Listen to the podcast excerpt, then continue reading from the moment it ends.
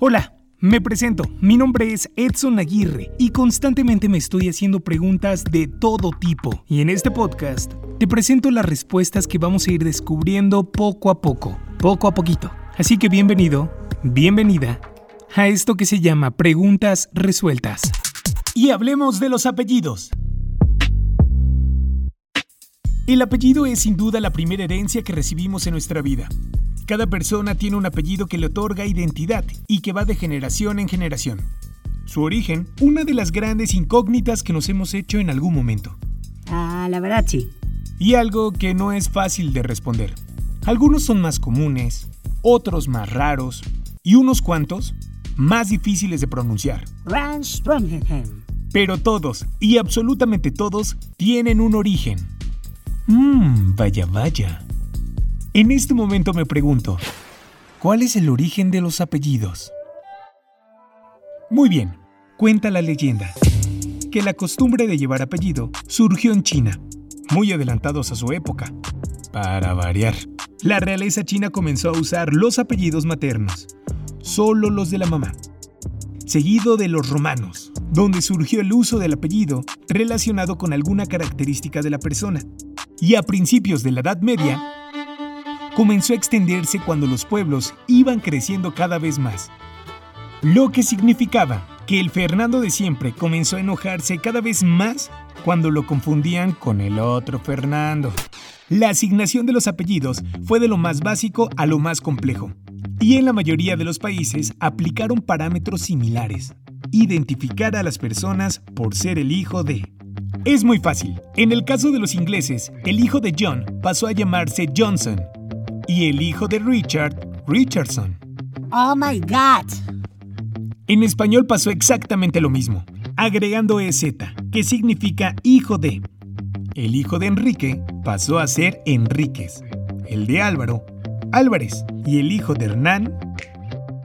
A ver, ¿cómo? ¡Exacto! Hernández. Estos son los apellidos patronómicos, pero también surgieron los apellidos relacionados a oficios, profesiones o cargos. En su versión inglesa encontramos apellidos como Cook, o sea, cocinero, Potter, alfarero. Saludos, Harry. Y por ejemplo, Stone, como Emma Stone, que viene de roca, otorgado a quienes trabajaban en la minería. Por eso en español tenemos apellidos como carpintero, carbonero y guerrero. Si te apellidas escudero, zapatero carpintero, ahora sabes a qué se dedicaban tus antepasados. Ahora, si te apellidas del rey, conde o noble, no sé qué haces viendo esto, deberías estar investigando si te deben alguna herencia o algún castillo.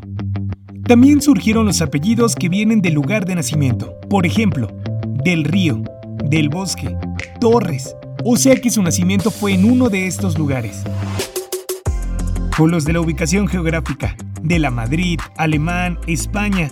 Si eres de estos, ya sabes dónde buscar parte de tu familia. ¿Y qué tal los apellidos formados a partir de rasgos físicos o la forma de ser de las personas, como alegre, galán, bravo, cortés, delgado, bello? Eran los apellidos que les ponían a los hijos de las personas con estas características. No me digas, ¿a poco? Con todo esto que les platico, seguro ya están sacando conclusiones de sus apellidos.